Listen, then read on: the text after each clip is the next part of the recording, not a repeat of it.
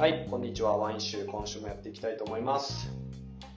この番組はですね、ロックスの CEO の山田と事業責任者の植木が2人で、えースタートアップのあらゆるテーマを取り上げて雑談しながら示唆を得ていく番組でございます。はい、第18回。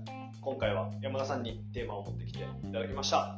はい、えー今回はですね、えー非連続を殺さない環境とは、非連続を殺さない環境。うん、そういうテーマでちょっといきたいなと思ってます。まあ、やっぱり最近こう非連続はテーマじゃないですか。個人の会社でも。うん。で、まあ、特にエージェントバンクは、まあ、事業として3年ぐらい、4年 ,4 年目。いや、丸4年丸4年終わったのか。丸4年終わって、で、まあ、その基盤となるものは、まあ、結構出来上がってきてて、じゃあ次の非連続どうやって作り出そうかみたいなことがやっぱりこう、多分植木にとっても重要なテーマになってきてると思ってるんですけど、その非連続ってなんかこう生み出すっていうことには結構フォーカス当てられてるんですけど殺してもいると思うんですよ。ねむしろ殺してるから生まれないが僕は最近重要な要素じゃないかなと思ってて。なるほど。そうだ生まれる種はみんな実はどの会社だったりとかどんなところでもあって実際に動き始めるんだけどどっかで殺されてるみたいな。うんうんで非連続がちゃんと生まれてる会社っていうのはそれをいい感じに殺さないでちゃんとこう持ってってる。っていうのが実は一番大きな差分なんじゃないかみたいなことを最近考えてるんですよ。うんうんでなった時にあの、まあ、これまでエージェントバンクでじゃあ非連続作ってきたのって誰ですか？って言われたらまあ植木なわけじゃないですか。でじゃあ当事者としてなんかこうやりづらいなって思う瞬間とかこう殺されたなって思った瞬間とか逆にこの時はこうだったからこううまくできたみたいなその環境面的に、あのまあ以前あの個人の向き合い方みたいなところは喋ったと思うんだけどその、まあ、今回は完全多多席的に周りの環境的にこうどうだったらもっとうまくできたとかこうだったからうまくできたとか環境面をちょっと議論したいなと思ってるんですよね。なるほど。うん、だからまあ植木も多分この授業でまあ大きく23個ぐらい多分非連続を生み出したと思うんですよ。まあ、一番やっぱ印象深いのはやっぱ双極のところはあーまあ明ら明らかに非連続だったと思うし、その求人データベース求人側っていうものから、まあ、全くやったことがない集客転職者側やろうってなって何度かはやろうとしたけど失敗してて。でもそこからこう実際にやりきって今完全にこう事業のこうコアになろうとしている、まあああいうのをやや成功したパターンも経験してるしまあ多分自分の中で失敗した非連続のトライっていうのもあると思うんだけどなんかこうどうなんですかね。こう周りの環境的にどういう時はやりやすいとかどういう時はやりづらいとかこういうのマジでやばい苦しいみたいな。そんなことされたら非連続作れねえよみたいなのとか当事者的にはどんなことを思うんですか？振り返ると。いやー一番はやっぱ説明責任うんっていうものをどこまでこう構造的に求められるかうんっていうことかなって思ってますね。う。ん。でやっぱり特に非連続つくうんが生み出される時って最初から説明可能な状態ってあんまないと思うんですよね。その成功が。でデータもないし、まあ、そもそもファクトが何もない、まあ、まだやる前だからみたいなことが結構ある時にうん。それに対して「いやなんでうまくいくの?」とかうん「いやこれいついついつ結果出るの?」みたい いつね。な 「いつ?いつ、うん」うんっていうこととかを、まあ、問われてしまうと、まあ、もちろんそれは一定説明しなければいけない場面もあるとは思うんですけどそればかりを求められちゃうとそれにコストがかかりすぎちゃって、まあ、本来それこそもうな全てが不確実性の中に包み込まれる中で、そんなところに時間を使っていたらうまくいかないと思うんですよね。なんでそこがうんなんか振り返ってて一番大事だったなって思いましたね。うんそうだよねいやいつうまくいくのっていうのはうん、まあ分からんもんねわからんでね説明できなかったらダメみたいなねうんうんうんだ誰もできないよね。誰もできない。うん。まあ、それをなんかうまくいってた時は構造的にそれを担保できてたっていうよりも、うん。まあ、多分世の中もそうだと思うんですけど、うんその個人の信用に紐づく、まあ、前回話したうん。ところでその説明責任をカットしてるみたいなケースは結構あるなって思っててうん。うん。でまあここからは僕らはそれをこうちゃんと組織構造的に実現していかなくちゃいけないし意図的にそれを生み出していかなくちゃいけないなって思ってますね。なるほどね。ちなみに、そのうん、時間的には、これまでの経験上うん、どれくらい欲しいとかあるうん。その、だとはいえさ、じゃあ、3年も5年もさ、う説明責任なしのさ、ん。状況を作るっていうのはかなり難しいわけじゃないですか。うん。っていう中でうん、これぐらいはとはいえ、最低ないと、うん。非連続なんて埋めないよみたいな。うん。いや1年ですかね。あ、1年。説明責任なしで走り切るのは、うん。走り切らせてほしいのは多分1年。1年。でそこまで言ってたらもう大体何が何でかっていうかそれは成功要因も失敗要因も見えてると思うので、うんそこからはまあ別に普通うにん。いつもう分かると思うし大体、うんうんなんでそこぐらいかなって思いますね感覚的になるほどね。いやいその1年間っていうのは、うん。例えばその、まあ、えっ、と、上司だったり、うん。まあその会社、け会社と呼ばれる存在に、うんと、どういうコミュニケーションを逆に取りたかったああ何もないのが一番いいのか、うん。ただただ放置される。うん。1年、じゃあ予算いくら、うん。えーコス使えるお金はいくら、うん。1年間。じゃあこういうテーマで。好きにしていいよ。うん。で、放置されるがうん。一番ベストなのか、うん。そうじゃないパターンの方が実はベストなのかみたいな。難しい。放置ですかね僕の場合は放置、もうほぼほぼもう何も言われないし、何もコミュニケーションをそこにとって取らないのが一番進む。ありがたい。そうですねまあ一定そのあまあそれこそ勘どころというか、まあ、よくセンターピンっていうようなものが見えたタイミングからは多分いろんな人のフィードバックとかもらった方が早くなるなっていう感覚はあるんですけど、そこまではもはや本当なんかもうアートの世界じゃないですか。でその世界においてはなんかフィードバックもらうとかいうよりもどんだけ打ちて打ち切れるかっていう方が大事だなと思うので、うんそこまではなんかもうまっすぐにそれに向き合い続けられる環境をどう用意するかって感じかなとう思いますね。ん、なるほどね。うん逆にじゃあそのコミュニケーション以外でなんか支援してもらいたいことってある。なるほど。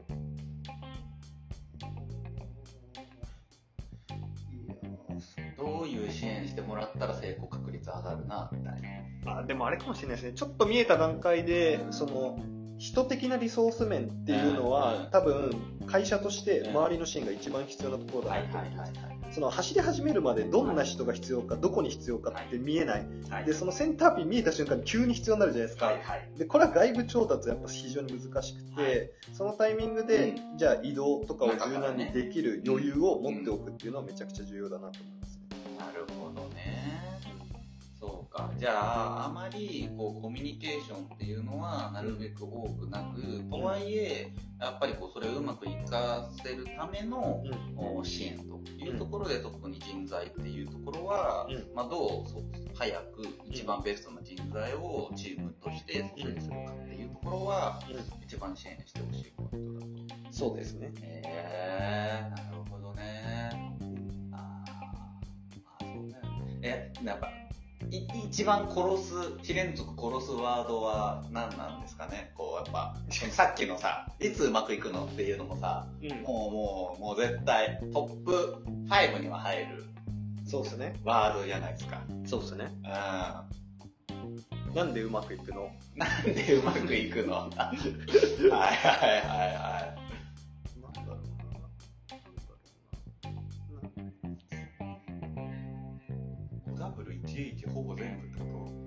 そうっす何やるの？何やるの？まあ何やるのは分かってなきゃいけないですよね。うんなんかなぜ、どうやって、いつ、まあ、なんかワット以外全部じゃないですか。バット以外全部。うん。あまあ誰、まあ誰も、風がね。うん。うん。なるほどね。うん。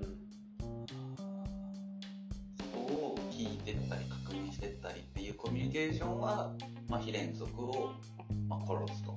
そうですね。あとは、あの、その個人にいろんなロールが紐づいてしまっている状況においては、うん。例えばじゃあ既存領域において、うん。めちゃめちゃ具体のこと、これどうなってんの？うん。っていうのとかはう、ん。やっぱりもう、全てを把握するってもう結構、その、新しい探索をやりながらって結構難しいなって思うんですよね。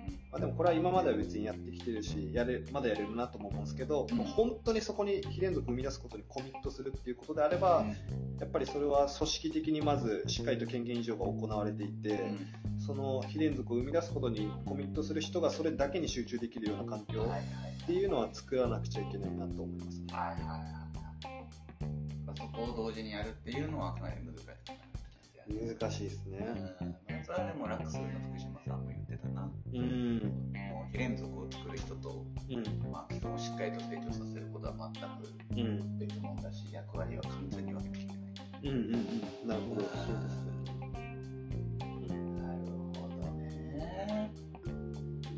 そうか。面白いな。いや、なんで、だからこう、どうやってい、なんかイノベーションを生み出すには、みたいな、うん。世の中の一般的なテーマあるけど、うん。こうみんなそれを考えて、いろんな仕組みとかを作ったりとか、うん。なんかそういう人材を入れようとしてるけど、うん。普通に今の、こう、殺すワードをうん。どれだけ言わないでうん。放置できるかうん。と、求められた時に求められた支援を、うん。こう、迅速にやるかうん。が、一番こう、非連続を生み出すためには、うん。まあ重要な要素だろうなっていうふうには思ってて。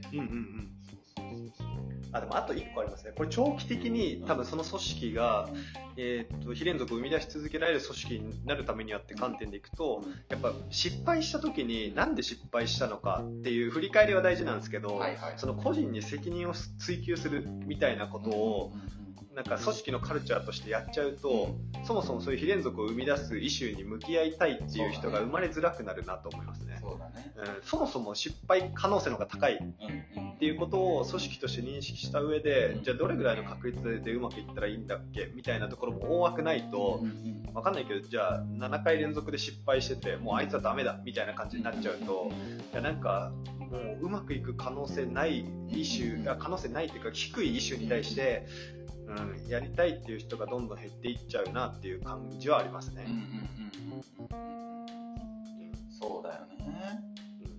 じゃあそこの評価の仕方とか、そう捉えですね方みたいなところも、うん。うん。連続を、まあ、殺す要素が結構たくさんあるって感じですよね。うんうんうん。そうですね。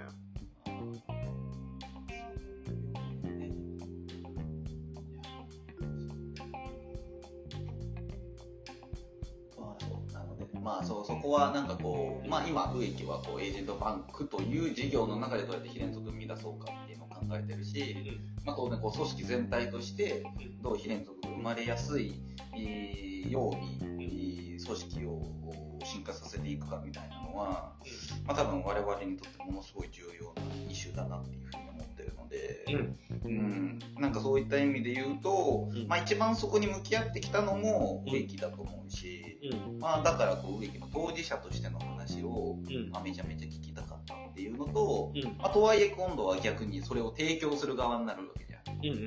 うん。植木も、まあ、わ我々も。そうですね。そうそうそうだからその時に自分たちがされて苦しかったことは、はいえーっとそれはしない方がいいんだよ、うんでも人間って不思議なことにそれをやっちゃうんだよねうん。もう人間ってうん。本当にねうん。自分が親にされてさ嫌だったことをさ自分の子供にさしちゃうわけですようん。マジで不思議じゃんあれ不思議ですね。うんでもそうなんだよみんなうん。だそれをこうやっぱりこう防いでいかなければいけない、うん。うん。そうですね。うん、なんでやっちゃうんだろう。なんでやっちゃうんだろうねあれでもそれがダメだって分かってたら、まあ、まっとうな人間だったらやらないから、分かってないケースの方が多いってことですよね、多分。いやいやいやいやいやいやえ、だって自分いやいやいやいやされて嫌だったなって思ってることをいやいや子供にあえてやりますか？いやあえてじゃないんだよ無意識なんだよああ、なるほ無意識でやってんだよ、ど。なるほど。うん、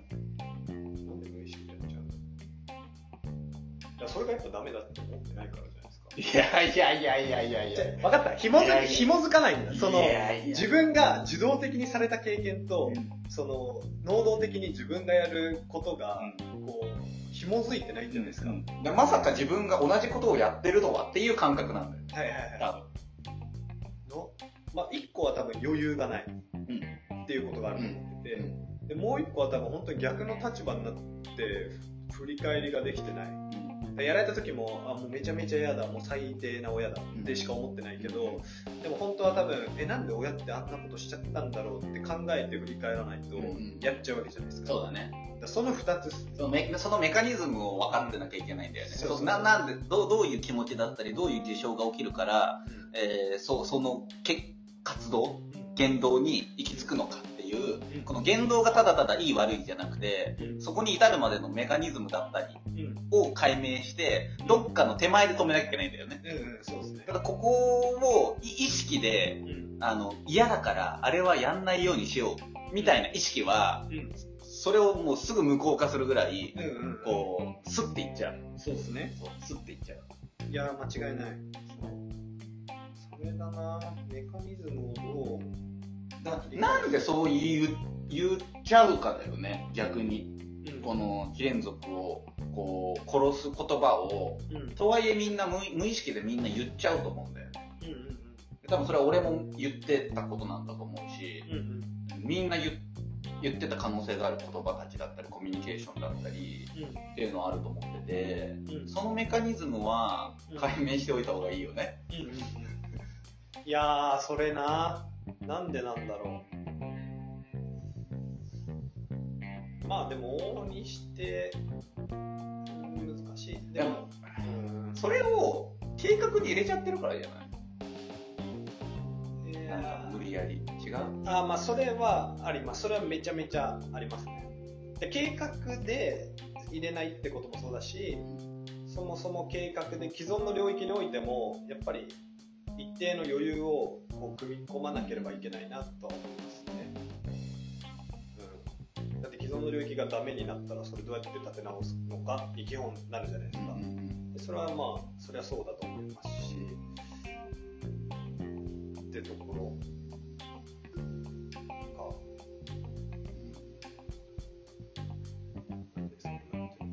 まずはあれじゃない？1個しか非連続が走ってないとかって俺結構大きい気がするんだ。ああなるほどそれ4つ走ってたらさ、うんわかんないけどさ、4つ、1個あったんじゃねえかみたいなうんのもあるし、うん4つ全部100%把握するってうん結構コストじゃん。そうですねだったらもういっかみたいな。うんうんでも1個しか走ってなかったらよ、うんめっちゃ気になるじゃん。そうですね それでうまく、それうまくいかなかったらどうするのみたいな。うん複数走らせるっていうのも、なんかこう、大事かもしれないな。ああなるほど。そうですね。それも大事そう。だから本当に会社として非連続生み出すのであれば、まあ、その確率論的にも同時に複数走ってるってことはめちゃくちゃ大事ですよね。うん、めちゃめちゃ大事な気がするね。うん。まあ難しいんだけど、そのリソースに対してうん。過剰に分散させたらね、うん。それうまくいくものもうまくいかないっていう話なんだけれども、うん。そうじゃない範囲の中で、うん。やっぱりこう分散されているっていうのは、意識の面でも、まあ当然こうね、まあ失敗する方がもちろん基本だから、うんうん。それによるこう致命傷にならないっていう観点でも、うん。めちゃめちゃ大事だよね。そうですね。大事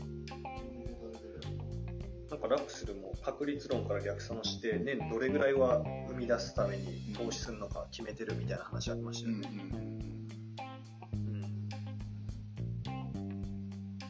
いやーなるほど。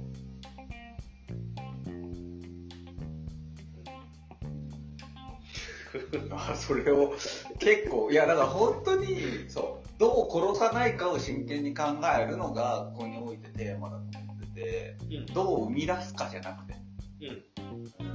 うん。なのスタートアップに来るやつらなんてみんなそういうのを何かしらやりたいから来てるわけでみんな生み出す気でいるはずなんだよね。うんうんうんでも組織がそれをどっかで殺すことをたくさんやってるから、うん。結局生まれないっていう話なわけで、うん。絶対みんなその仕事をやりたいし、うん。一番みんなやりたい仕事なはずだし、うんうんうん、だから殺さないっていう観点が、まあ、ここにおいては、まあ、特に経営とか組織づくりとかっていう観点においては、まあ、重要だろうなというふうには思ってたので、うんうんまあ、ちょっと今回ねテーマに挙げて、まあ、何が大事なのかなというのをちょっとうん一番の当事者から聞かせてもらいたいなとういうふうに思った次第でした。はんなるほどい。ありがとうございますはい。ということで今回は、えー、非連続を殺さない多分環境とはっていうテーマでお話ししました。ぜひ面白いと思った方はツイートしていただけたりフォローしていただけると嬉しいです。今週もありがとうございました。ありがとうございました。